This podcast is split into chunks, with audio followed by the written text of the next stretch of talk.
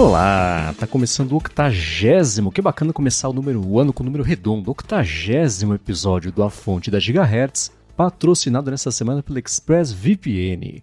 Quem tá falando aqui é o Marcos Mendes e por mais um ano está por aqui Felipe Espósito, beleza? Beleza, feliz ano novo pro Marcos e também para quem tá ouvindo aí o primeiro A Fonte de 2024. Sim, e pro Adorno também. Pro Adorno também. Feliz ano novo pro Adorno. Abraço, Adorno. Boa, deu pra passar legal, descansou, cansou, como é que foi pra você?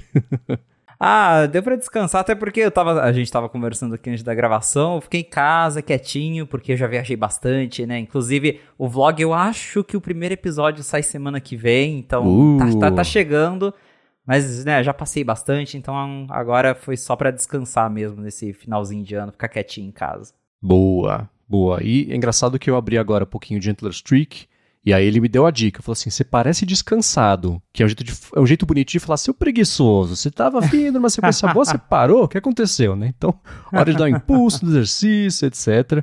E uma coisa que eu vi que você publicou no 95 Mac foi para ensinar o pessoal a ver como é que é aquela, o resumão de atividades, né, de 2023, que ele vai catalogando tudo, etc., e eles têm um recap que é bem bonitinho, uma animação bem legal. Eles têm o lance de mostrar de um jeito divertido também, né? O consumo de calorias, etc.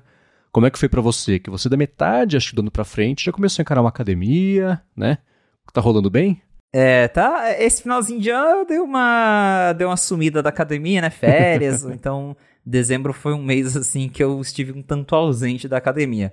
Mas o Gentle Streak lançou essa atualização com um recap do, do seu ano, da sua, do, da, das suas atividades físicas de 2023.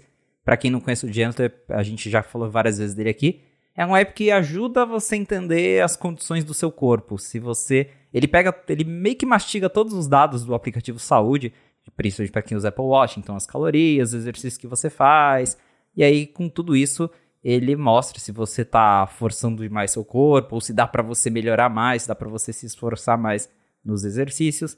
E aí, com essa atualização que eles lançaram no finalzinho do ano de 2023, você consegue ver ali um resumo de como foi o seu ano. E aí, eu estou olhando aqui o meu recap agora.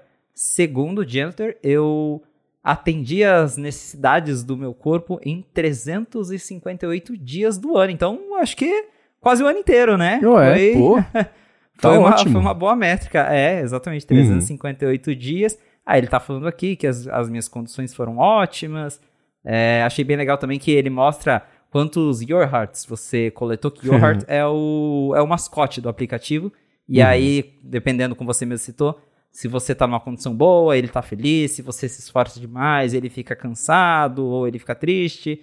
E o meu aqui tá que eu coletei 302 Your Hearts felizes, que eu acho que é o quando você tá ali dentro da, da, da sua meta, então é, passei do ponto só algumas vezes, tem seis aqui apenas que ele tá com aquele carinha de quase morrendo de, de suor. Então, o, o, geral aqui é o Your felizinho. E aí tem várias outras métricas. Ele mostra o número de atividades que você fez ali, registrando no aplicativo do Apple Watch. Então, quantos é, exercícios de academia, caminhadas, corridas, bicicleta você fez. Tem esse número lá. Mostra o número de horas que você ficou ativo, aí ele dá uns comparativos, ah, é, o tanto que você ficou ativo seria equivalente que no meu caso a 1,7 dias de maratona. Eu acho que esse número para o Marcos deve estar um pouco maior, porque o Marcos costuma correr bem mais, né?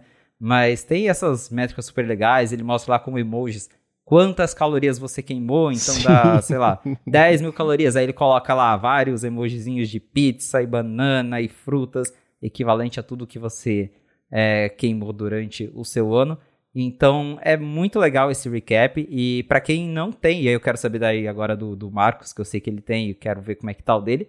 Mas para quem não tem, você pode baixar agora o Gentler Streak, ele gera o seu recap, mesmo se você baixar agora, porque é tudo baseado no aplicativo Saúde da Apple. Então ele pega as infos ali na hora e já cria o seu recap. E esse feature, se eu não me engano, ele é totalmente gratuito, mesmo para quem não tem a versão paga do app. Então é só baixar lá e ver como é que foi o seu ano. Lembrando, claro, que ele funciona melhor para quem tem Apple Watch por conta dos dados de saúde. Sim. Como é que foi o seu ano fitness, Marcos? Cara, então, para mim é curioso porque tem um viés meio da metade do ano pra frente que eu parei de usar Apple Watch exceto hum, durante exercícios, por conta da sim. energia que me dá no pulso, etc. Então é engraçado ver no acompanhamento das métricas, da metade do ano para frente, né? Tanto a contagem de passos caiu tudo bastante, né? Pega no fim de semana que eu fico com o iPhone inteiro, não fico com o iPhone no bolso, nada assim, ele fica parado. E não uso o relógio que geralmente eu descanso no fim de semana, ele me dá assim, ah, você deu 80 passos hoje, coisa assim, sabe? Mas pro, nesse recap mesmo, eu atingi aqui as, as, os, as metas do corpo em 316 dias, então acho que uma média boa também para 365, né? E ele deu aqui que eu fiz 214, ganhei 214 Yohertz, que tá feliz, tá exercitado, mas feliz. Deu aqui 57 fazendo muita força, 29 morrendo e 20 descansando. e ele ah, dá um outro dado aqui, tem esses também dos, dos emojis de exercício, né? Que tem aqui, sei lá, são 33 hambúrgueres, 49 batata frita, aquela coisa toda. Foram 77 mil calorias no total. E o mês que eu mais me exercitei foi em novembro, justamente para treinar, que eu ia fazer a corrida de 21 em dezembro, então foi o mês que eu peguei mais firme, tanto na corrida quanto no resto. E de corrida mesmo foram 505, não, 525 quilômetros. E uma coisa que eu estava vendo com meu irmão que é engraçado é o seguinte, né? Por muitos anos, desde 2015 até 2020, eu dei 10, os 10 mil passos todos os dias. Eu saía ou de manhã, ou de noite. Eu não perdi um dia até eu pegar Covid e ficar trancado em casa. Durante a pandemia mesmo, eu comprei esteira, né? Eu, eu fui ali no objetivo, etc. E é engraçado porque nesses anos todos eu tinha feito mais de mil quilômetros de exercício. Agora que eu não dou os 10 mil passos, mas eu corro, eu ano passado fiz 420, esse ano fiz 500 e pouquinho também, né? Então eu tô mais, me exercitando mais, só que a minha métrica reduziu bastante, o que é muito irônico. É. Mas foi divertidíssimo esse. É, é, o segundo ou terceiro ano que eles fazem esse lance de resumos aí do Gentler Streak. E eu acho um jeito bem divertido de quantificar e exemplificar aqui as atividades e as métricas todas que ele vai coletando. Ele não, né? Que ele puxa do, do aplicativo de saúde. Exato. É bem legal. O Gentler, ele é legal justamente por isso, por, né, como eu falei, mastigar esses vários dados que o Apple Watch coleta, porque às vezes você só abrindo lá o App Saúde, vendo, ah, tá, queimei 10 mil calorias, mas o que, que isso quer dizer, né? E aí você uhum. fica meio nessa de, é, ah, hoje meu exercício deu tantas calorias, fiz tanto tempo de exercício, tá, mas e aí? E esses apps como o Gentler, eles te dão uma ideia melhor de, ó, você tá no caminho certo, ah, agora você tá exagerando, ah, essa semana você pegou pesado demais, dá uma relaxada aí. Então, acho bem legal para quem não conhece o Gentler Streak, vale a pena dar uma olhada porque é um app super bacana. É isso aí, link vai estar na descrição. E agora, nossa tradicional, nosso tradicional segmento aqui do episódio que a gente faz os nossos comentários sobre o último episódio de For All Mankind. A gente na sexta-feira saiu, né? Ficou disponível o episódio Legacy, o set, oitavo episódio dessa oitavo. temporada que terá 10. Semana que vem é o Brasil, que a gente está aí com uma expectativa, né? E depois acabou a temporada. Mas e aí? Episódio Legacy oitavo da temporada. Como é que foi para você? Teve algumas coisas interessantes, porque a gente, no, no, episódio anterior, a gente já viu ali sobre o, o Sergei, agora tivemos um foco maior nele, que o Sergei ele não tinha aparecido ainda nessa temporada.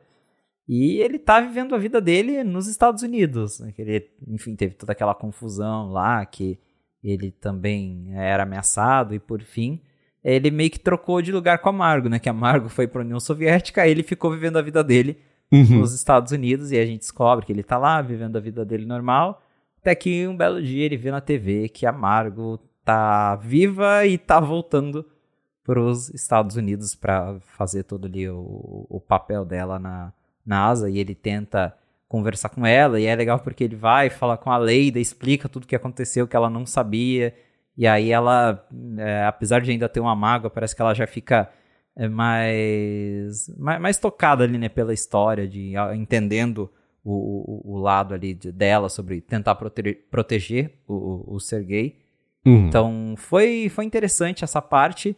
Tem ali né, um, no finalzinho ele fala sobre como a Irina é perigosa, porque é, ele conta que a Irina que tava ali por trás da, das perseguições a ele na época da, da KGB, e aí isso já deixa a Margo mais assustada. Ele até fala para ela fugir, E aí eu fiquei pensando, ela vai fugir uh, pro Brasil, verdade. será? Já pensou? Já ah, pensou ah, ela, ela, pedindo exílio político no Brasil? É, seria, seria um plot twist. É, a América Mas... do Sul é sempre o plano Z, quando as pessoas querem é, fugir, né? A Argentina é. que o diga, do pessoal lá da, da, Segunda Guerra. Mas, enfim, é um ótimo chute. É, pois é, semana que vem a gente descobre, mas teve isso então do Sergei alertando ela sobre a Irina. E aí, enquanto isso, lá no espaço, temos o Dev e o Ed se juntando ali com a galera com os que não com, com os grevistas raiz, né, que foram os, os poucos que sobraram, se juntando ali para roubar o asteroide.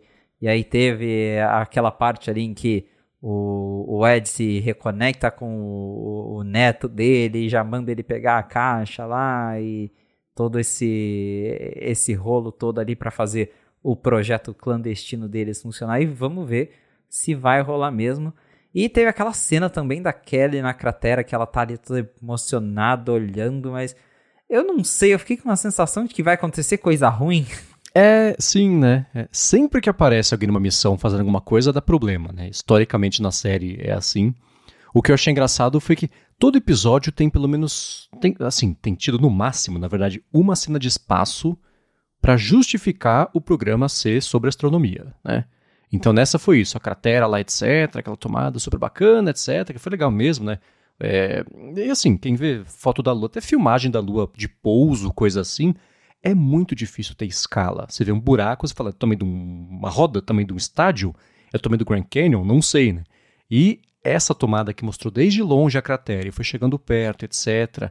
E vai crescendo, a hora que chega bem perto, que você tem a mesma noção ali, porque tem lá no fundo, é, até meio fora de foco na esquerda, a altitude que estava, aí dá para dar um pouco da dimensão da cratera. Isso eu acho mó legal.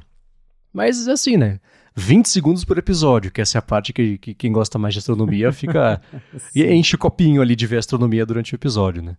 Mas é, eu também fiquei esperando que deve dar alguma coisa errada, algum problema. Eles deram já, o negócio é 6 mil acho, quilômetros de distância do Happy Valley, já mostrou que vai ser difícil, vai, não vai ser rápido chegar lá. Né? Happy Valley estava de noite, lá tá de dia, então dá para ver que se tiver uma emergência e precisarem buscar, vai ser um lance que eles, vai ser rápido. E eles né? insistindo que, é, eles, a série insistindo em contar, em deixar evidente que ela sempre falando pro filho dela que, ah, eu volto em três dias, sim, eu volto sim. em três dias. E ele se volta é, mesmo, é. É, aí eu já fiquei assim, aí logo quando ele, o, ele começa a se reconectar ali com o avô, né, que é o Ed, já fiquei, ah, uhum. ela não vai voltar em três dias. Nossa, é, né, eles são os Kennedy do espaço, né, o famíliazinha que passa Nossa, por tragédias, que horror, né? Mas é, e o episódio começou do jeito que eu achei. Eu sempre gosto quando começa assim, né? Você não vê exatamente quem é. Eu achei que fosse muito parecido, e sem dar spoilers de Lost, do começo, acho que da segunda temporada, quando mostra um dia na vida de um personagem. E eu achei que seria uma coisa assim, mas não, foi rapidinho ali o Sergei é, mostrando que ele.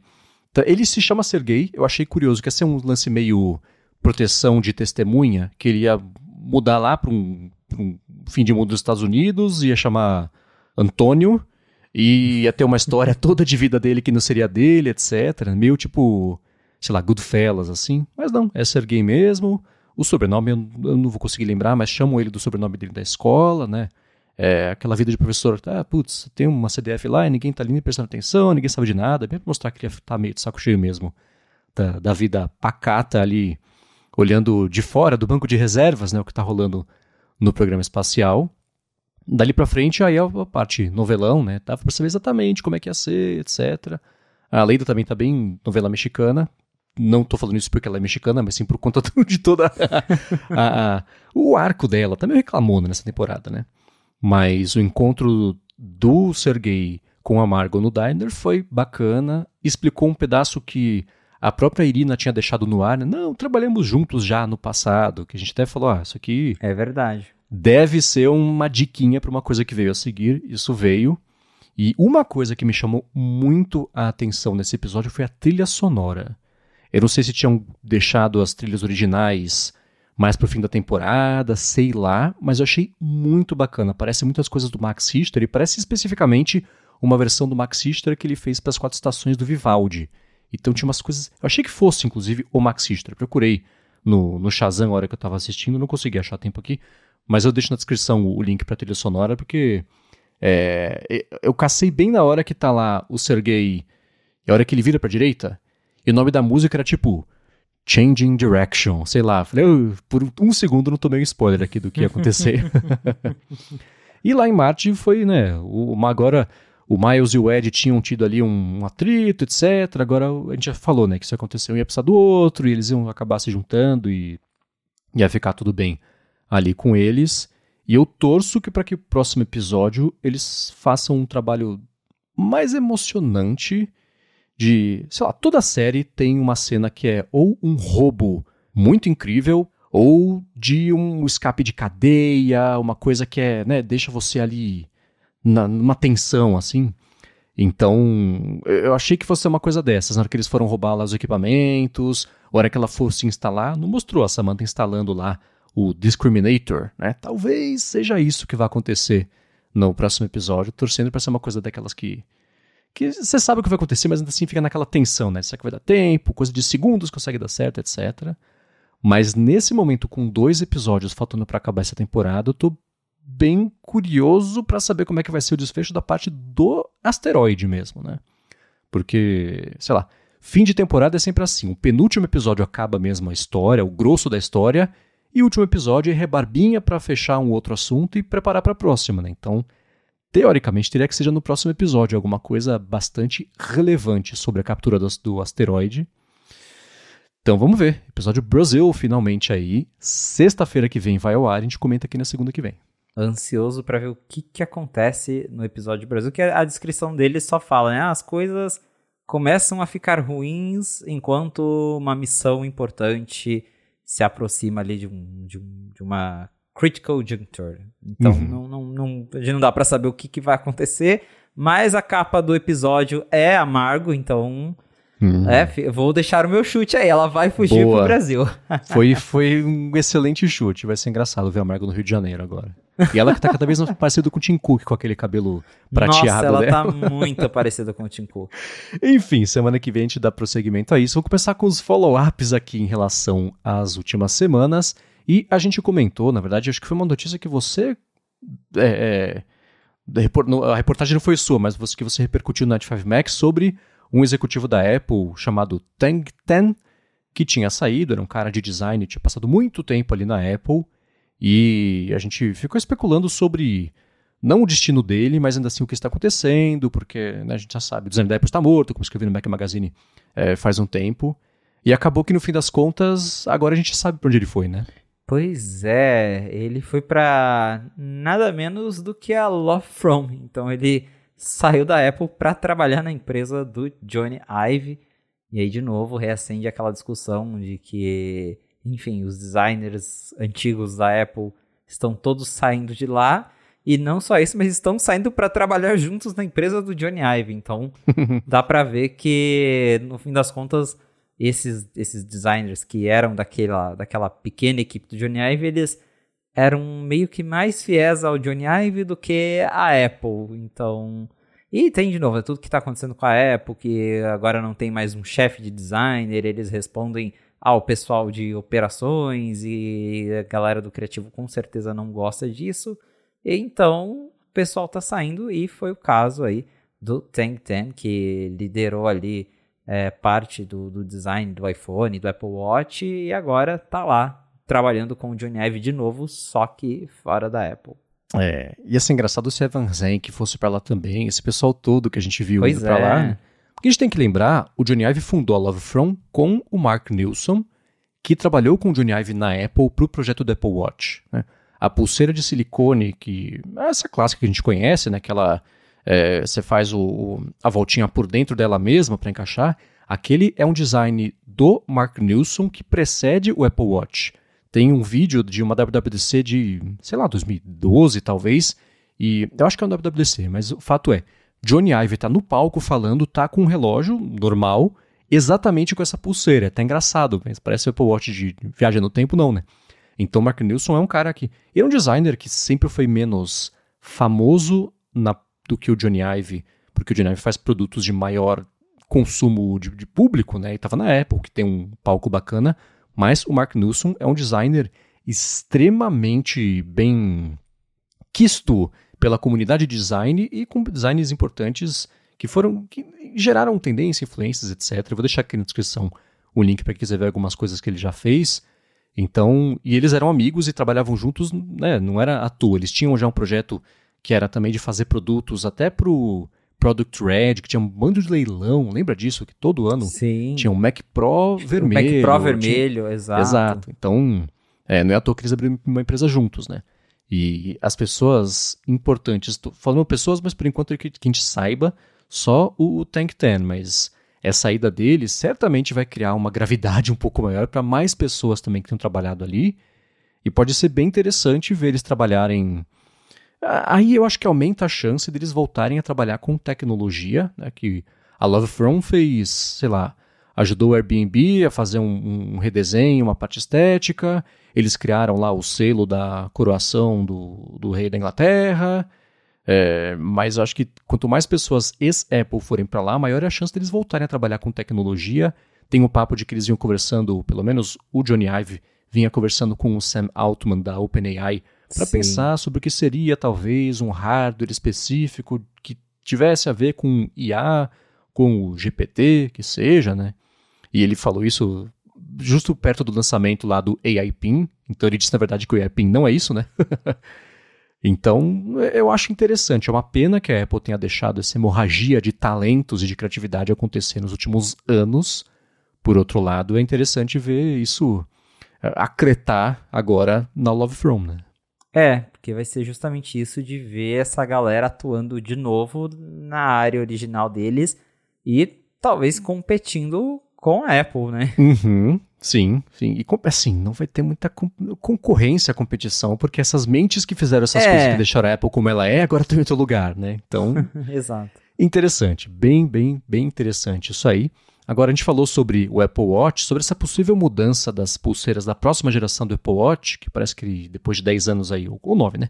Deve quebrar a compatibilidade com as pulseiras atuais que a gente discutiu na semana passada. O Edino falou para você, Felipe, fica tranquilo porque assim que a Apple mudar a caixa do relógio, antes mesmo que o relógio chegue às lojas, os chineses já vão aí estar tá vendendo, certeza, adaptadores para as pulseiras mais antigas. Então pode ficar tranquilo. Ah, eu tenho certeza que já vai ter nas lojinhas esse tipo de adaptador. E é, é, os chineses, eles são muito rápidos, é incrível. Porque eu lembro quando teve o evento do iPhone 15 e acho que na mesma semana ou na semana seguinte eu fui para São Paulo nem tinha começado a vender o iPhone 15 nas lojas lá fora. E nas lojinhas ali da Paulista já tinha galera vendendo a capinha do iPhone 15. Eu falei, caramba, como, como são rápidos, né?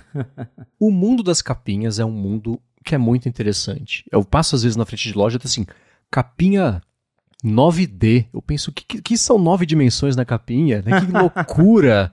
e aí, ah, ela tem lá o, um relevo de proteger a tela e não sei ter o vinco de não sei onde, o formato, mas eu acho engraçado esses nomes assim, é quase, Sim. sei lá, ingênuo. Eu acho curioso. Acho que assim, né? Muito. É inevitável que pintem mesmo adaptadores, coisas assim, mas eh, uma coisa é o acabamento, né, o aspecto Exato, dele. É. Já rolou aquela mudança, né? Na verdade, mudou, mudou o tamanho da caixa dos iPhones e teve uma, umas pulseiras novas que eram mais apropriadas para ele. E aí ou a pulseira ficava sobrando uns chifrinhos ali, ou com, com uns buracos, né, no, no encaixe mesmo, Isso, nas laterais, foi, né? Se eu não me engano, foi do Series 3 pro 4, que o 4 ele ficou um pouco mais redondinho, né, apesar o encaixe é o mesmo, mas deu uma alteração ali.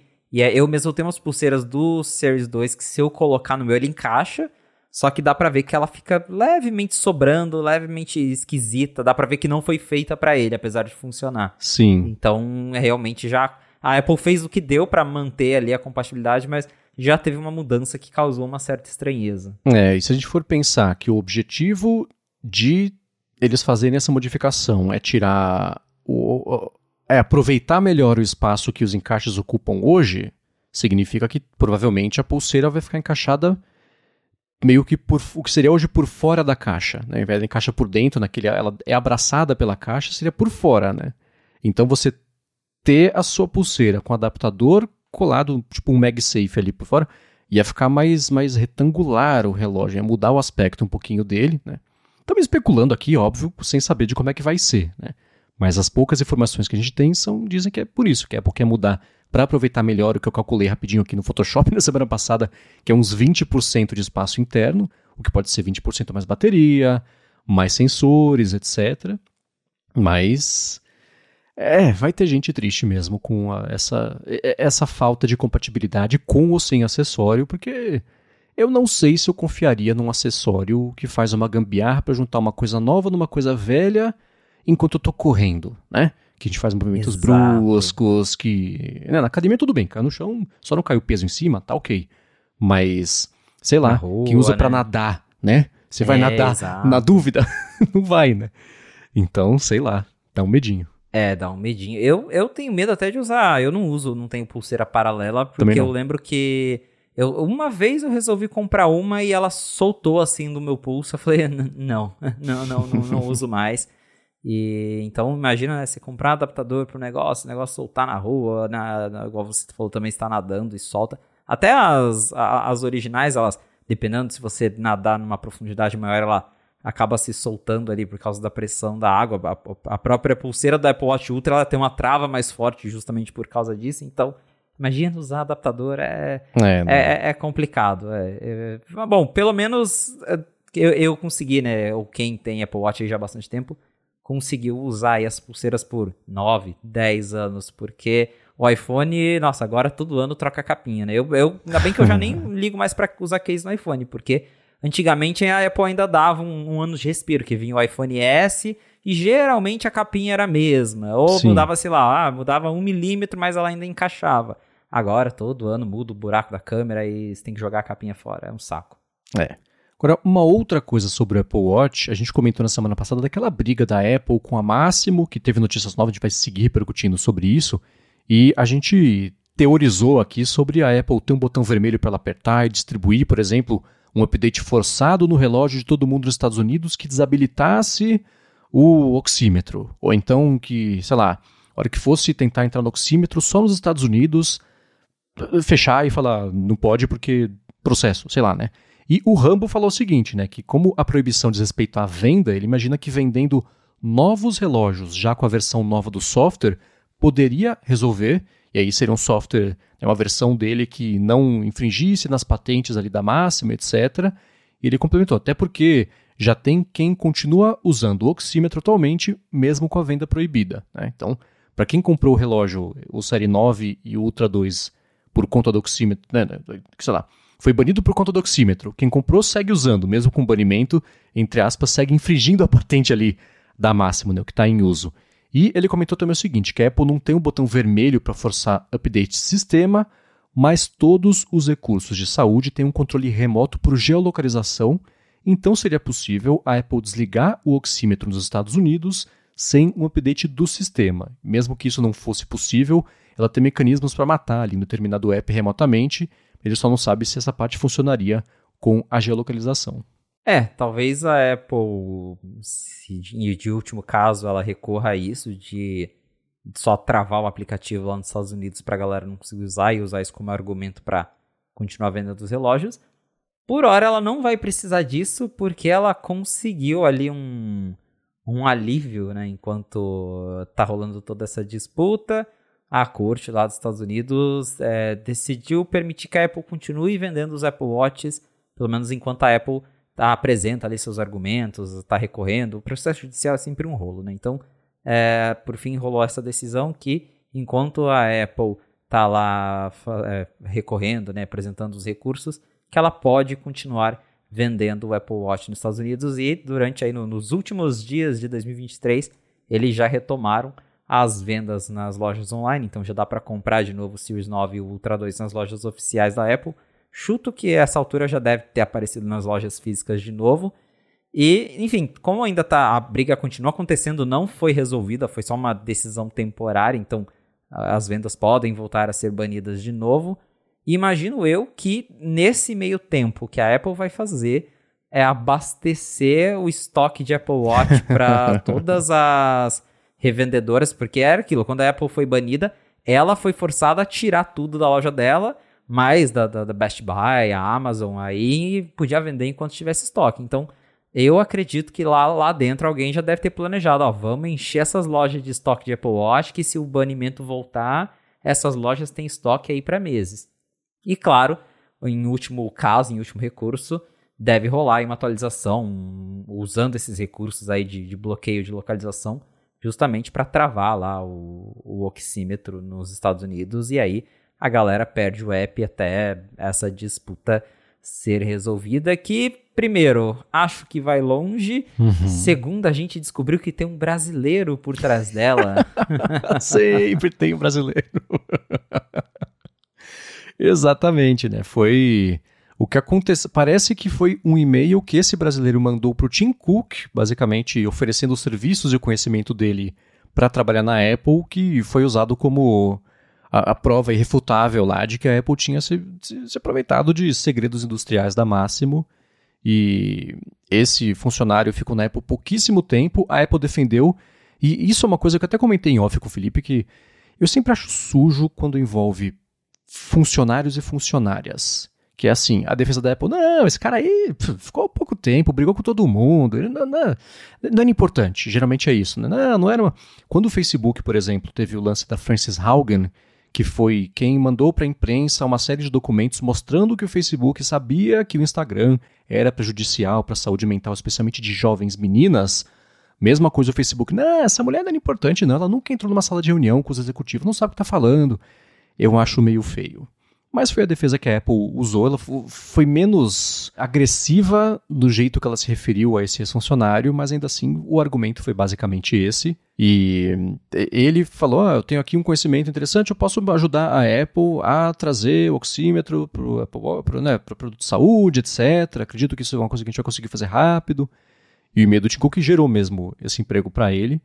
E uma coisa que eu achei interessante que que aconteceu nessa semana foi o seguinte: a Apple mandou um dos documentos dela com o recurso para isso foi é, recurso para a decisão lá do, do ITC, já com a hipótese dela fazer uma alteração no hardware do Série 9 e do Ultra 2 e isso ser usado como ponto de partida para ver se esse ajuste de hardware seria suficiente para não estar tá infringindo mais as patentes lá da Máximo.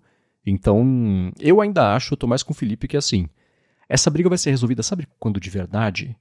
Quando nem tiver mais vendendo nem o Série 9, nem o Ultra 2. A gente cansa de ver essas brigas de patente, coisa assim. Tipo a França com o negócio com ah, o iPhone SE2, o negócio do, da radiação, assim, né? Ninguém compra, ninguém usa mais, ninguém tem mais. A mesma coisa com a Samsung com a Apple, né? Com aquele processo que levou anos e anos e anos, né? De de cópia de hardware, design industrial e etc. Então acho que vai ser por aí, porque a gente já sabe a sequência. A Apple toma a decisão, aí ela entra com o recurso e fala assim: vamos fazer o seguinte, enquanto o recurso é julgado, deixa como é que tá. Ela ganha tempo fazendo isso. Na paralela, tenta invalidar a maior quantidade possível das patentes da Máximo, que foi o que ela fez. No recurso, a Apple tenta validar algumas, o que eu achei engraçado. Assim, a Máximo no, no, no julgamento, ela nem estabeleceu a relação entre isso e aquilo, etc. Está tentando tudo que ela o trabalho dos advogados da Apple é esse, né? Então tá tentando de todo jeito isso aí e conseguiu essa vitória justamente com esse argumento. Né? Enquanto não decide, deixa continuar vendendo, depois a gente vê, né? Na volta a gente paga. Então, sério, e também acho, né? Para quem for viajar para os Estados Unidos, pode ir numa Target que vai ter Apple Watch, né? Uma Best é. Buy, vai ser fácil de achar. É, ainda não tá. É, é, ainda mais agora que é, conseguiram essa liberação temporária, então dá pra achar Apple Watch normal. Essa história do engenheiro eu achei incrível porque literalmente o cara mandou um e-mail pro Tim Cook pedindo emprego para ele. E aí nessa história você vê que meio que não tem, não tem um lado inocente, não tem um lado certo e errado, que os dois lados estão ali atacando o outro. Uhum. Porque a, a, o resumo da história é: antes da Apple, lá em 2013, quando a Apple estava fazendo o projeto do Apple Watch, ela foi na Máximo, ela chegou lá para conversar com o pessoal da Máximo, falando tipo, ó, oh, a gente tá com uns projetos aí, fazendo um dispositivo de saúde. A gente quer saber o que, que vocês. O que, que vocês falam aí pra gente? Talvez né, visando uma parceria, talvez até comprar máximo, sei lá, né? A Apple de vez em quando compra empresas para integrar ali no, no, time dela. Só que né, nessas conversas eles não chegaram em acordo nenhum com a Máximo e por baixo dos panos eles estavam contratando gente da Máximo para trabalhar com eles.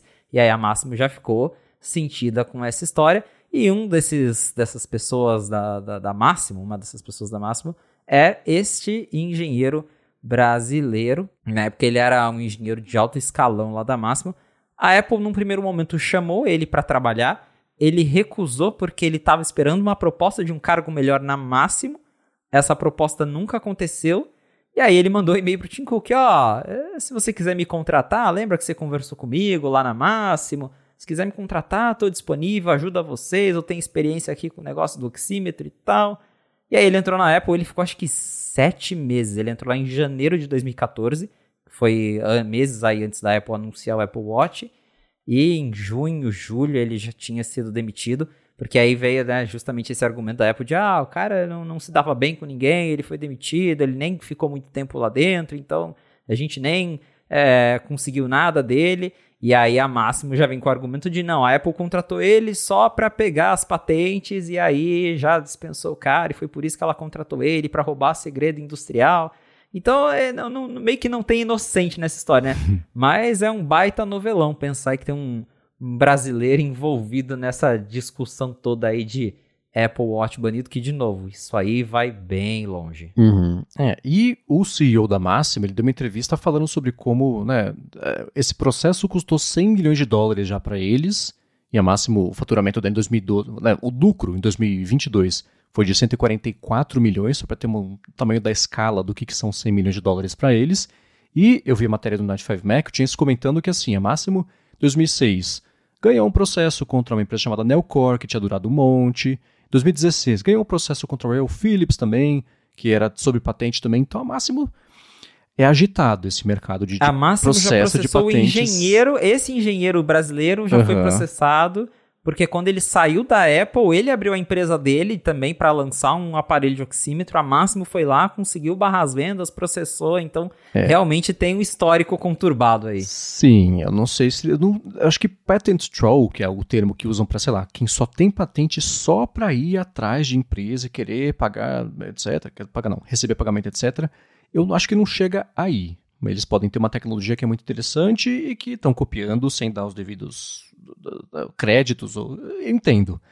Mas, putz, é um disco meio, meio repetido esse, né? De eles se processarem e levar um tempão para processar, porque, putz, mesmo que, no, é que a Apple ela tem o, o a estrutura para seguir isso eternamente, né? Mas você pega a empresa pequena, depois de 10, fala, tá bom, vamos fazer um acordo, vamos acabar com essa história, pelo amor de Deus, né? Que eu acho que foi basicamente o que a Apple fez no lance da Samsung também.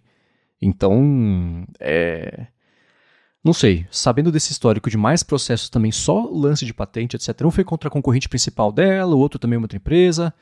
Sei lá, olha para o máximo e falo, hum, não sei, eu tenho um pouco menos de, de. Me compadeço um pouco menos agora da situação que eles estão ali. É, é uma situação bem complicada. Tal qual o Gradiente Apple aqui no é, Brasil. Mesma coisa, mesma coisa, né? Então, sei lá, Gradiente, eu ainda acho. É, é, o da Gradiente eu achei. É, Enfim, a gente fala sobre isso quando sair o, o veredito é gradiente, mas, putz, é, não é, esse da Máximo não é tão, tão, tão, tão grave assim. Mas enfim, a gente vai seguir atualizando o pessoal conforme pintarem mais notícias a respeito disso. Agora eu quero falar de um protótipo que você até publicou no Night 5 Mac, uma matéria bem interessante de mais um protótipo que pintou a respeito do HomePod, mas antes disso eu vou tirar um minuto do episódio para agradecer a ExpressVPN que está mais uma vez patrocinando a fonte e segue oferecendo um jeito de você navegar do jeito mais seguro web afora e também com mais possibilidades aí, especialmente no mundo do streaming. A parte da segurança, se você está viajando nesse momento, tenho certeza que nas últimas 24 horas você conectou no Wi-Fi que você não tem ideia da segurança do Wi-Fi, do que pode ter acontecido com seus dados, se eles foram coletados, compartilhados aí, para saber os, os sites que você acessou, os aplicativos, streamings, conteúdos, coisas assim. E se você estivesse usando ExpressVPN, isso não teria acontecido porque a sua conexão passa a ser criptografada. Nem mesmo a ExpressVPN sabe o que você faz quando você se conecta usando né, o, o roteamento ali pelos servidores dela. Isso é excelente para a privacidade, sem você perder velocidade e estabilidade na conexão. E para o streaming é o seguinte, né? Se você Mesma coisa, você viajou, tentou assinar uma coisa, acessar uma coisa que está cansado de assistir, mas ah, esse conteúdo não está disponível porque você está no país tal. Se você usar ExpressVPN e se conectar pelo Brasil, pronto, você destrava esse conteúdo, você volta a assistir. E o contrário também. Estou aqui no Brasil, me conecto aos Estados Unidos, roteio conexão pelos Estados Unidos, acesso streamings, vejo os conteúdos de lá, que é diferente do que tem aqui, porque catálogos, direitos, etc.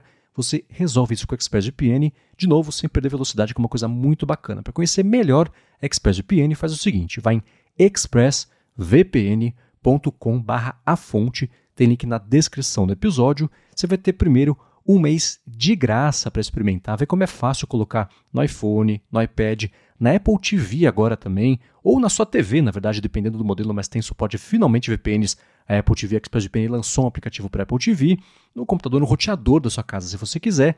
E aí, depois desse um mês, quando você for assinar o plano anual, você vai receber 3 meses a mais, vai pagar por 12, vai ter 15 meses, com esse mais um aí do começo, 16 meses pagando por 12, em expressvpn.com barra a fonte. Muito obrigado, ExpressVPN, pelo patrocínio de mais esse episódio aqui do podcast e pelo apoio a toda a Gigahertz. Valeu, ExpressVPN! Felipe, me diga uma coisa. De qual, o quão distante a gente está de você ser o dono de um protótipo do HomePod com um LCD touchscreen?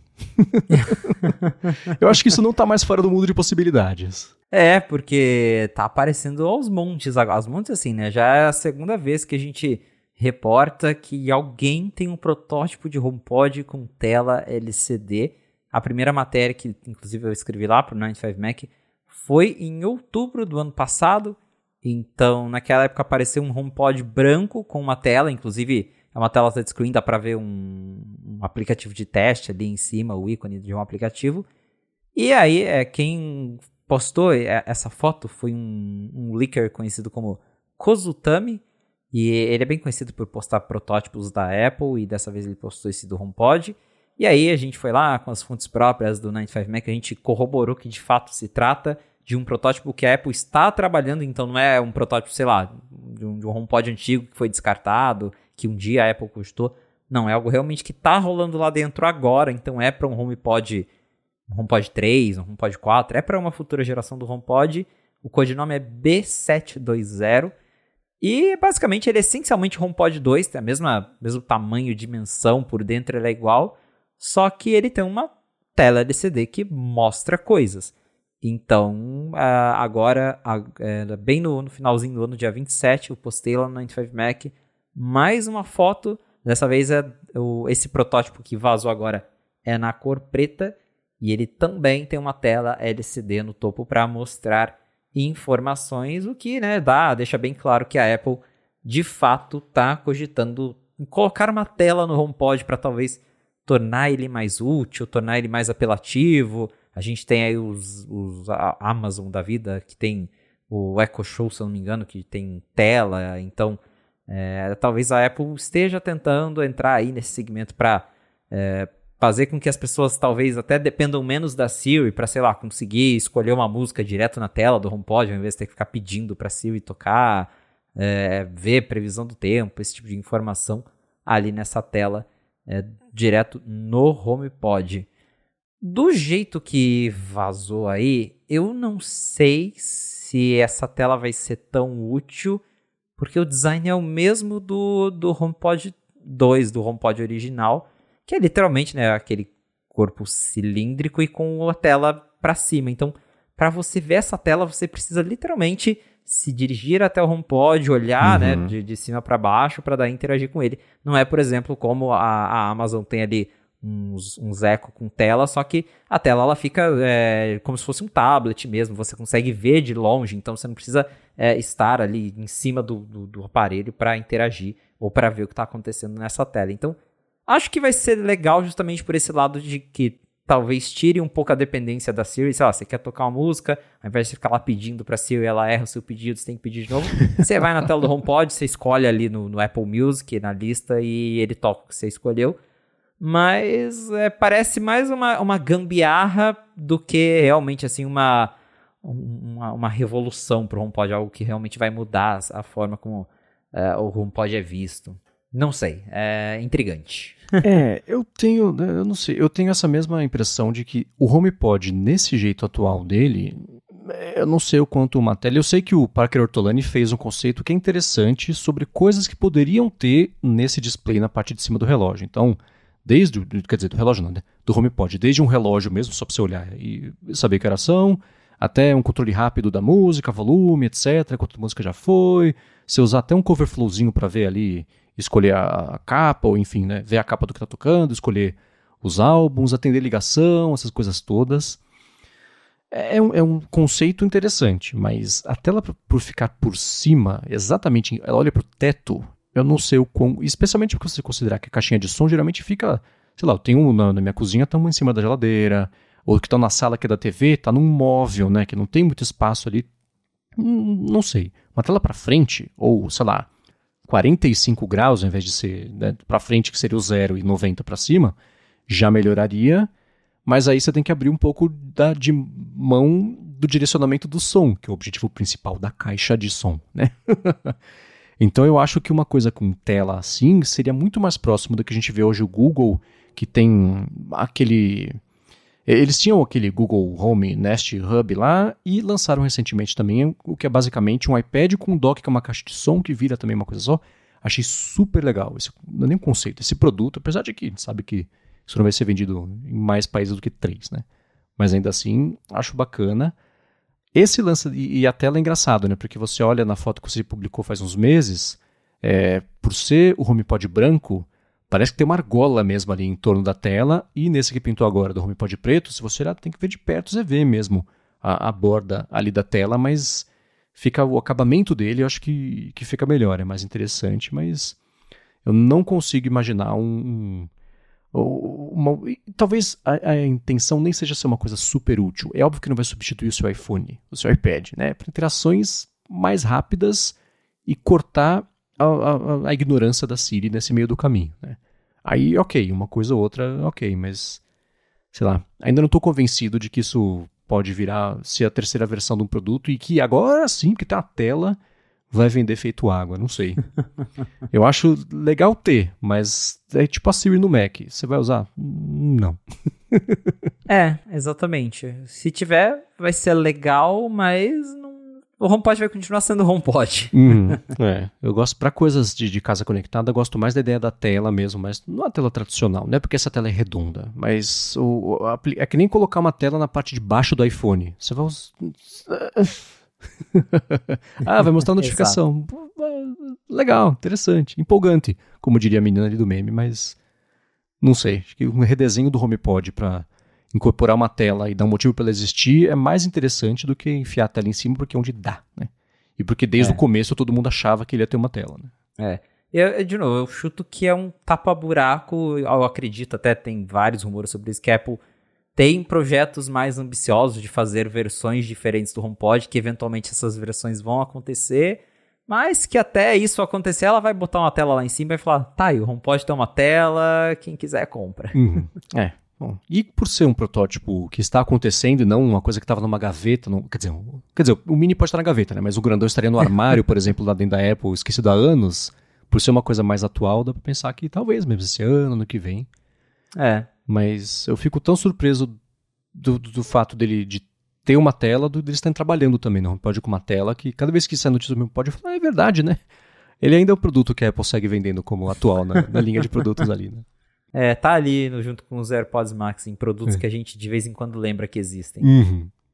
Agora, uma matéria que pintou também essa semana aí, na última semana no Night 5 Mac, é falando sobre como a Apple fechou 2023, as ações da Apple fecharam com um desempenho, assim, cresceram, né? Ela fechou aí com 54% de valorização de janeiro a dezembro, mas ela ficou atrás aí das principais concorrentes dela, o crescimento das concorrentes foi maior, não me surpreendeu, por exemplo, a Tesla, né, cresceu 130%, a Amazon cresceu 78%, a Microsoft 56%, o que me impressiona, porque a Microsoft, com todo o apoio de IA, eu imaginaria que ela teria crescido mais, né? A Nvidia, aí sim, por conta de IA, cresceu 244%, Meta cresceu 184%, então a Apple, entre aspas, cresceu só 54%. Não surpreende, porque esse foi um ano que a Apple ela lançou um monte de coisa, né? Mas não fez nada. Então, é, foram todos... Nem iPad novo não teve, né? Exato. Né? Então, a parte do Mac, bacana, né? é, o iPhone, um iPhone novo, ok também, né? O lance da câmera acho que é o, principal, e a troca para USB-C, é, trocou. Home, o, o HomePod não, o... Bom, HomePod segue existindo, pois mas é. o, o, Vision Pro, né, uma coisa para agora, 2024, então, não sei, é um, o crescimento é só porque a Apple fez a lição de casa certinho e o Tim Cook é um cara que sabe é, é valorizar as forças dele, que são de crescer o faturamento, mesmo não tendo lançado coisas incríveis. E apertar também para lucro, para margem.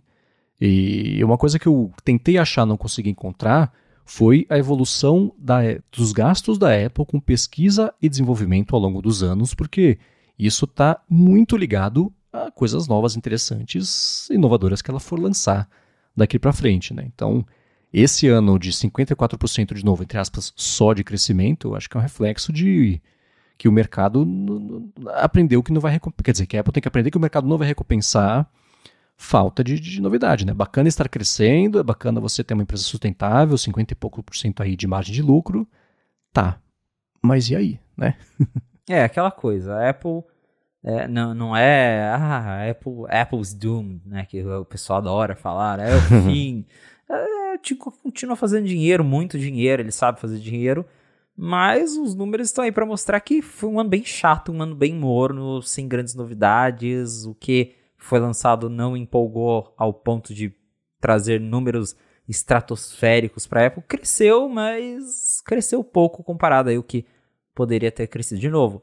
Um ano sem novos iPads, o que foi estranhíssimo. Foi o primeiro em 12, desde quando o iPad existe, 12 anos, que a Apple nunca deixou de lançar um, um novo iPad. Então, uma tradição que vinha aí que agora foi quebrada. E o iPhone também, né? Foi um ano mais ou menos. O, o Vision Pro aqui. Primeiro, o Vision Pro, a grande novidade, não foi vendido em 2023 e também a 3.500 dólares. Nem dá para esperar que vai ser um sucesso de vendas agora em 2024. O impacto disso na, na, nos lucros, receita da Apple, não deve ser tão grande assim, ainda mais considerando o custo para fabricar esse negócio. então, acho que não vai fazer tanta diferença.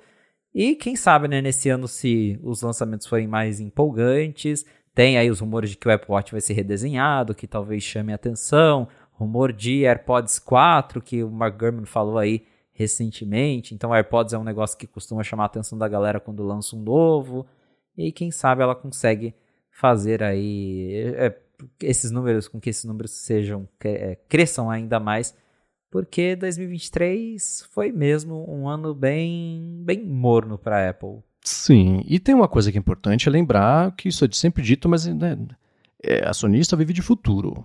O fato do, da Nvidia ter crescido 244% quer dizer que os acionistas esperam que agora, que foi ano passado isso, porque eles esperam que agora, no ano que vem, no outro, esse crescimento aconteça, e aí o fato deles terem essas ações deixa a empresa valorizada o suficiente para eles ganharem muito dinheiro, né? A Apple tendo crescido só, de novo, 54%, significa que os acionistas não, o mercado não está vendo a Apple com uma perspectiva grande de crescimento para esse futuro imediato, né? O longo prazo não, mas para o imediato. É, então acho que é isso que é preocupante. É que a gente acabou de falar sobre os designers, isso dá para você fazer essa mesma comparação com a empresa inteira. Agora, né, o mercado olha e fala, tá, não vejo nada aí que me indique que lá na frente vocês vão lançar alguma coisa que cresça bastante, né? Tem uma coisa lá na matéria, que foi o Michael Potter que postou no 95Mac, que ele fala sobre como o Vision Pro pode aumentar a receita de lojas, porque vai levar as pessoas lá, vai fazer a demonstração, etc. E quem visita acaba comprando uma pulseirinha, uma capinha, uma coisinha, né? Ou sai com um Mac lá de dentro, sei lá. Então eu fico pensando se o Vision Pro poderia ser uma isca em mais países até do que ele vai ser lançado para a galera experimentar, etc. Leva para a loja, converte em venda. Por outro lado, como a gente comentou semana passada, a experiência de loja da Apple não é definitivamente a que a gente estava acostumado a ver por aí. E acaba sendo mais frustrante do que o, o, que costumava ser. Né? Mas para esse ano, olhando para frente, a gente tem o foco deve ser mesmo o Vision Pro, né? Por ser, por, bom, todo mundo já sabe. É, os iPads, eu acho curioso porque a matéria do Mark Gurman falou: a Apple vai limpar a linha. Vai ter o iPad mini, o iPad, o iPad Air e o iPad Pro. Você fala, ela vai limpar a linha e vai continuar igual, então, né? Interessante é. essa limpa da linha, né? E dois tamanhos, etc. Então acho que vai ser muito mais um ajuste, não sei, de preço ou de funcionalidade, não sei. Mas eu tô curioso para saber o que significa na prática fazer essa limpa na linha, porque se ela for terminar com a linha inteira de iPads como ela é hoje, só que o mais um do nome, não limpou muito, né? É, eu chuto que vai ser algo de deixar a linha mais coesa no sentido de atualizar tudo junto, porque o, o, o problema do iPad é que, sei lá, você tem o iPad mini que foi lançado em 2021, só que o preço dele é quase o preço de um iPad Air, que já tem o chip M, o Air acho que ainda tá no M1. Mas enfim, a, a linha é muito confusa justamente por isso, o intervalo entre um iPad e outro é muito grande, Aí quando lança um outro iPad, o anterior já fica super defasado, mas que às vezes custa até mais caro do que o outro que acabou de lançar. e aí fica essa confusão. Aí tem o iPad que com M2, um com M1 e então acho que talvez o que a Apple possa fazer isso é um chute meu. É algo tipo o evento de Max que ela fez agora em outubro, um evento que ela vai atualizar todos os iPads de uma vez e aí eles vão fazer sentido porque vai estar tá tudo alinhado ali. Ó, o iPad Pro ele tem o M3, o Air ganhou o M2, o Mini tem o A16, A17, e aí fica tudo atualizado, tudo com mais sentido do que agora essa confusão que tem iPad aí de 2021, de 2022, e fica essa, essa coisa esquisita que você não consegue nem explicar. Ou, não, é, é até difícil de defender, justamente. Acho que o Mini é o melhor exemplo, porque, de novo, um iPad lançado em 2021 que custa quase 500 dólares, tem um chip que é o A15 do iPhone 13 e é, tá lá ainda. É como se fosse um flagship da Apple. Então, é, a linha tá complicada. Eu acho que seria bem legal se eles fizessem isso de atualizar tudo de uma vez para fazer, para dar mais sentido à coisa. Sim, dizer para quem que é e por que a pessoa quer. É o, o principal. A, a, lição de casa básica é essa. Eu achei que você fosse tocar nisso, pra, só olhar para os Apple Pencils, né? O Apple Pencil é Exato. é complicado porque linha de iPads é complicada, então dá para fazer uma, uma limpa mesmo. Se limpa significar só vai lançar o iPad nada de 11 primeira geração, tirar o de décima, tirar o de nona, já ajuda. Mas não sei se, se você faz aumentar os 54% aí de, de, de ação no final do ano. Né? Mas é, é, curioso, eu espero o contrário. Eu espero um lançamento faseado de iPads e que no fim do ano a história esteja completa, porque você pelo menos aumenta a chance de, de, você ter um. De, o público comprar mais de uma versão. Né? Eu acho que, na verdade, o que eu acho mesmo é que não, um deles não tinha que existir. Não sei se é o iPad, se é o iPad Air, se é o iPad Pro, mas é um overlap tão grande entre eles todos, e todos fazem a mesma coisa, e depende do quanto você quer gastar, que um deles tinha que sair para ficar mais fácil diferenciar a linha e de direcionar as pessoas para comprarem. Mas eu não tenho esperança de que, pelo menos nesse ano, isso aconteça, porque o ideal para a Apple é o que. O, o público, para ela, faz muito sentido. Né? O iPad nada. O iPad boi, né? Escola, iPad Air, quem vive é, tá ali tá fazendo uma coisa ou outra, o iPad Pro, profissionais de verdade que vão trabalhar ali fazendo Procreate, usando a caneta, etc. Mas precisa aumentar a venda do iPad Air. Tá, põe caneta, põe teclado também. E do iPad? Ah, põe caneta também. Então virou essa zona, né? Mas um deles, eu acho que não eles não existindo, faria todo o resto da linha, teria mais espaço para respirar e para disputar melhor ali a carteira de todo mundo. Porque tem muita opção, como a gente sabe, as pessoas acabam não comprando o que acontece, né? Exatamente. Muito bem, agora eu queria só comentar uma coisa rápida que eu achei interessante. O ano já começou, na verdade, ele terminou na semana passada e começou agora, com o pessoal dando umas entrevistas. A gente viu, por exemplo, uma entrevista que foi dada pelo Raymond Wong no site Inverse, falou sobre todo o lance de Mac, né, o mercado de games. A gente viu também o Greg Joswiak falando sobre, desde o Steve Jobs, é, né, a partir de keynotes até o lance do evento do, do, é, filmado com iPhone, etc.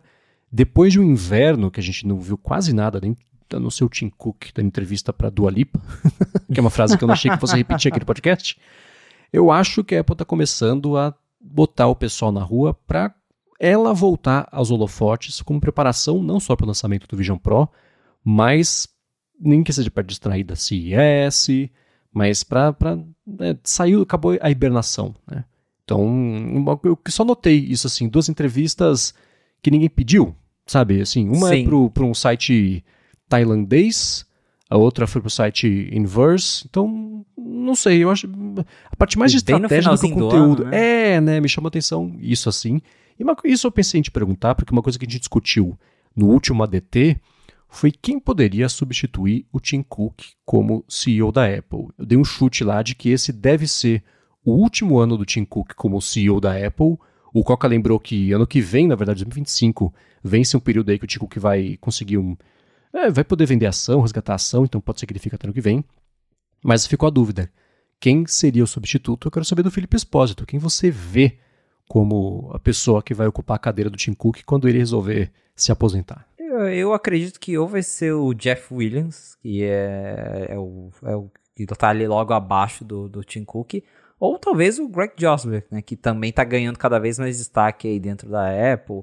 É, hoje ele, ele tá no lugar do Phil Schiller, né? Ele assumiu o papel ali de vice-presidente de marketing global, que antes ele era vice-presidente de marketing do iPhone, agora ele cuida do marketing de toda a Apple. Então, é um cara que está aí sempre aparecendo nas keynotes, agora dando entrevistas, né?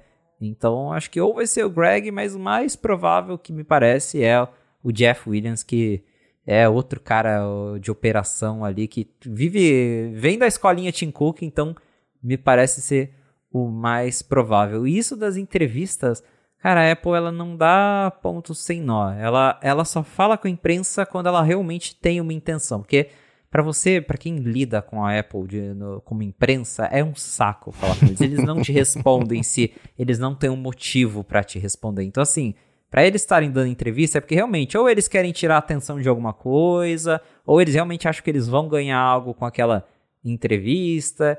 Então, deve ter aí algum motivo, né? Você citou aí a, a CES que tá chegando, então talvez falar disso agora seja um momento já para é, atrair as atenções de volta para a Apple. Tem aí rumores de que o, a, o Vision Pro talvez comece a ser vendido já no final de janeiro ou fevereiro no máximo. Então também é um momento interessante para a Apple voltar aí, já que, enfim, iPhone 15 já passou, já não tem mais ninguém falando tanto assim de iPhone 15 agora, porque foi lá em setembro.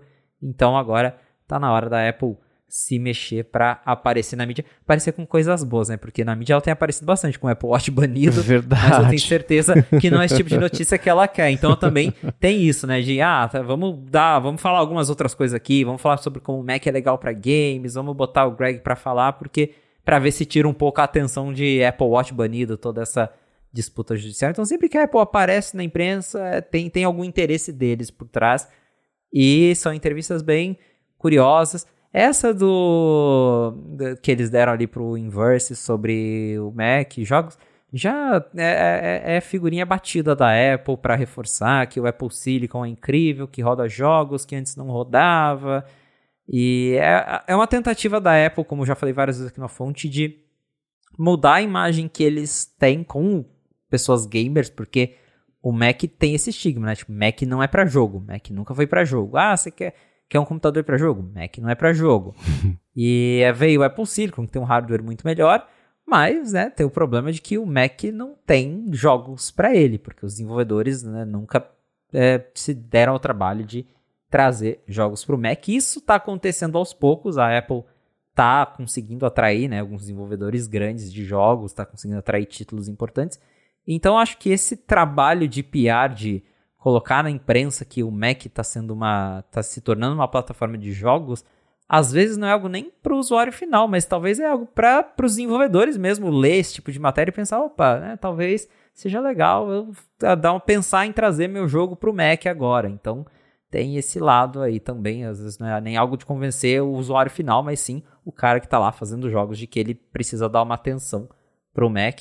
Mas a Apple, desde WWDC que ela anunciou lá aquela ferramenta para portar jogos de Windows para Mac, ela vem reforçando bastante que o Mac agora é muito legal para jogos.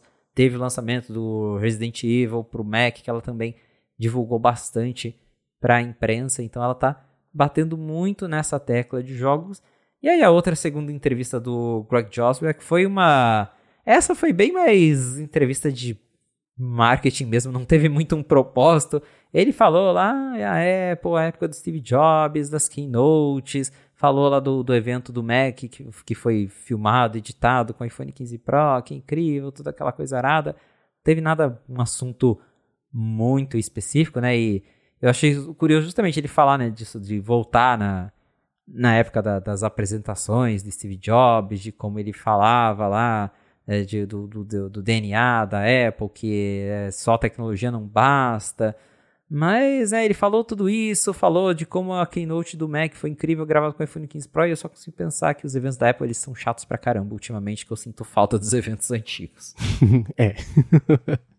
eu cacei aqui na transcrição da entrevista do Greg Joswick pro site tailandês e também da entrevista lá no site Inverse, não é mencionado o Vision Pro. Falei, putz, será que é um jeito estratégico aí de, de tentar falar? Eles não citaram o Vision Pro. Cacei, falei, ah, sei lá, né? Foi, tentei achar menções à Tailândia, por exemplo, na transcrição de resultados financeiros da, da última vez que a Apple fez isso, que é o Tim Cook e o Luca Maestre, a Tailândia não foi citada, então estou bem curioso para entender por que, que ele. Que, que, assim, é para apelar para um público. Né? O executivo da Apple, da entrevista para o site brasileiro, é óbvio que eles querem falar com o Brasil. Então deve ter motivo, né? Isso não aconteceu. Foram na Tailândia fazer isso. Então eles querem falar com o povo tailandês por algum motivo, né? Ficou curioso para saber o que que é, mas foi um, um, papo tão genérico, né? O que eu sei é que na Tailândia, no final do ano passado, a Apple cresceu a venda de iPhones e encostou na Samsung. Mas não sei o quão estrategicamente importante seria isso pro, pro resto ali da Apple, né? Então, isso é bem curioso, mas eu desconfio que a gente vai ver mais entrevistas aí é, ao longo das próximas semanas, comecinho do ano, especialmente esquentando agora, como você citou, para as vendas de Vision Pro, que deve começar a acontecer no finalzinho desse mês, começo do mês que vem, de acordo com os últimos rumores. Mas é interessante que, mesmo em meio a isso tudo acontecendo, o Vision Pro não foi citado. E uma coisa que eu sei é que a Apple, se não for para falar, ninguém vai falar mesmo. Pergunta do Vision Pro, o executivo fala assim: não, eu não estou aqui para falar sobre o Vision Pro hoje, a gente está aqui para falar sobre isso, isso isso, e, e segue, né? Então, muito interessante. Não sei porquê, mas é interessante. pois é, então. Uma coisa é realmente eu tenho certeza. A gente vai ver mais entrevistas aí dos executivos, engenheiros da Apple com o Vision Pro chegando.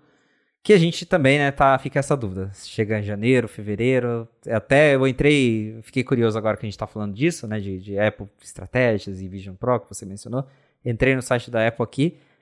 Até agora o Vision Pro continua desaparecido da home do site dos Estados Unidos. Então, que estratégias são essas, né? Tô curioso. É, né? O Apple Watch voltou, então a gente sabe que eles atualizaram a home na última semana. É. Então, sei lá. Mas ó, quando a Apple quiser falar com o Brasil, fala com a gente, vocês sabem onde encontrar. Agora, pra gente finalizar aqui o episódio de hoje, uma matéria que pintou, e essa é bem cabeluda, a gente vai falar sobre muito sobre isso aqui, certamente nos próximos meses, ou talvez anos, dependendo de como é que for, é sobre uma regulação lá no Japão que tem a ver com o sideloading no iOS. E como matéria é sua, diga lá. É, então a gente já sabe que Apple Europa vem brigando aí por causa do sideloading, que é o processo de permitir que você instale aplicativos por fora da App Store. Isso já está praticamente certo lá na Europa, a lei já foi aprovada, a questão agora é que a Apple tem até março de 2024 para implementar essas mudanças, então o prazo está acabando em, em algum momento aí dos próximos três meses a Apple vai ter que se manifestar sobre isso. E a questão é que a gente, justamente, a gente não sabe como que a Apple vai fazer, porque ela até agora não anunciou, provavelmente eles vão segurar isso até o último momento. Mas a gente acredita que ela só vai liberar o sideloading na Europa, porque é onde ela foi obrigada. Porém, talvez ela vai ter que começar a fazer isso em mais países, porque o Japão embarcou na mesma da União Europeia e está planejando aí fazer uma nova legislação antitruste que é similar ao DMA da União Europeia, que vai exigir que a Apple abra o iOS para tanto métodos alternativos de pagamento e também para instalar é, aplicativos no iOS através de outros meios que não sejam a App Store. Então, se essa legislação no Japão ela ainda não é tão concreta, ela está sendo elaborado, o projeto está sendo elaborado, mas a é, mais é, é projeto, se eu não me engano, é para a, a meta é para finalizar esse projeto aí até meados de 2024. Então daí a gente vai ter uma ideia melhor de do que que esse projeto vai abranger, mas a princípio ele vai abranger App Store, métodos de pagamento, busca e navegadores. Não é, não é algo focado na Apple, é algo focado nas Big Techs, então também vai afetar Google, Meta, tudo, Amazon, mas como o foco ele tem um, é, esse, esse foco específico em App Stores, isso acaba afetando a Apple, porque a gente sabe que o iOS é fechado, então pode ser que lá no Japão, né, não tão em breve, porque acho que até esse projeto rolar, ser aprovado, tem né, várias discussões, o próprio DMA demorou bastante até o projeto ser finalizado, o texto foi revisado várias vezes, mas pode ser que assim que né, a Apple esse ano seja forçada a liberar o sideloading lá na Europa, daqui a um tempo ela possa ser forçada também a fazer a mesma coisa para os usuários lá no Japão.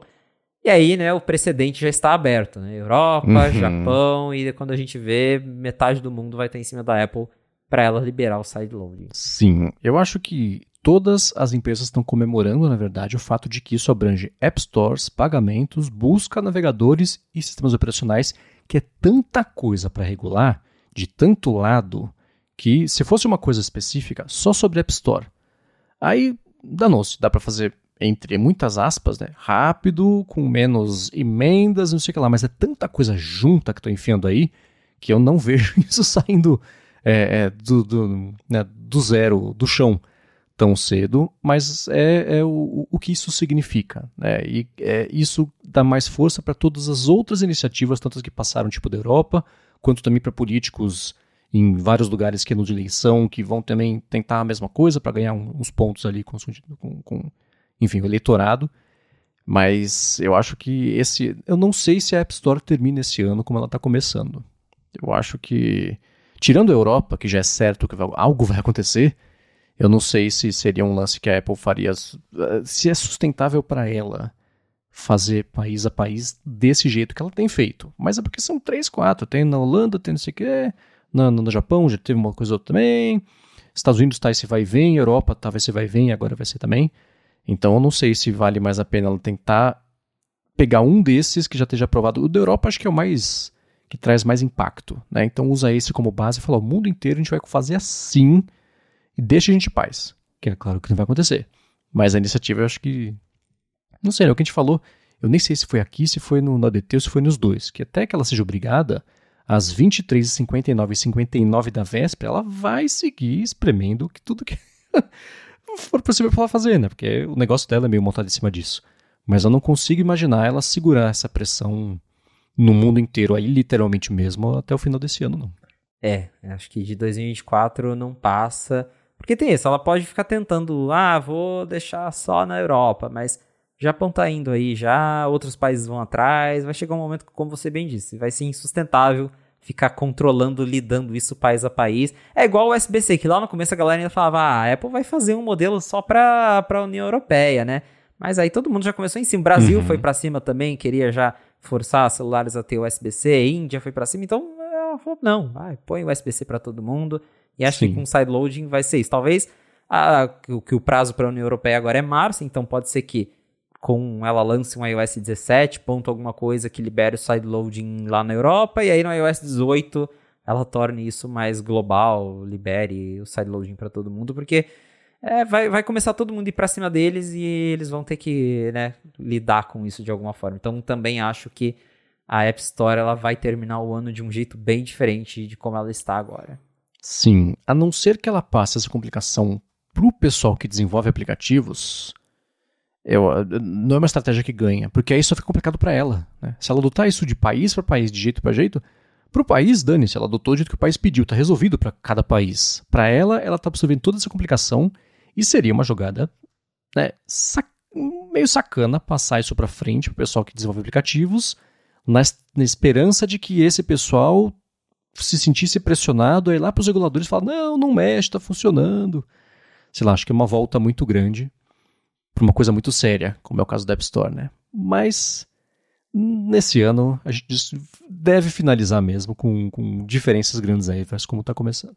É, alguma coisa vai acontecer de novo, porque tem isso da Europa que já é certo, e eu tô bem curioso para ver agora como que isso vai ser anunciado, né? Porque ela vai ter que anunciar. A questão é como que ela vai fazer isso. É.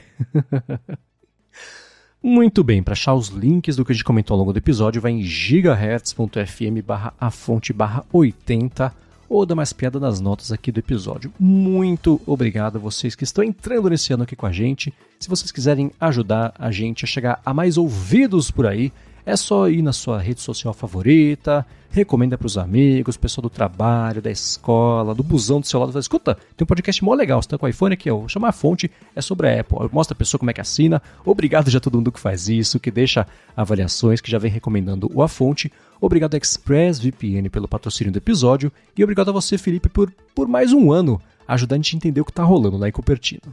Valeu, Marcos, e obrigado, audiência, por ter ficado com a gente até o final de mais um episódio do A Fonte. De novo, agradecendo vocês por estar aqui com a gente em mais um ano 2024 começando agora e vai ter muito mais a fonte por aí. Se vocês quiserem me encontrar nas redes sociais pra gente bater um papo, é só me procurar no felipe.expósito, lá no Threads e no Instagram. Boa, sou MVC Mendes nessas redes, apresento aqui na Gigahertz sua área de trabalho toda quarta-feira com a Bia Kunze e área de transferência toda sexta-feira com o Gustavo Faria, o Guilherme Rambi com o Bruno Casemiro. Apresento também para a Lura o Hipsters Fora de Controle, que sai toda sexta-feira no feed do hipsters.tech. E escrevo todo sábado para o Mac Magazine.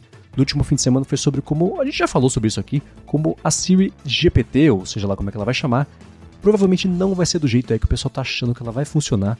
Link vai estar na descrição do episódio. Obrigado mais uma vez pela audiência de vocês e a gente volta na segunda que vem.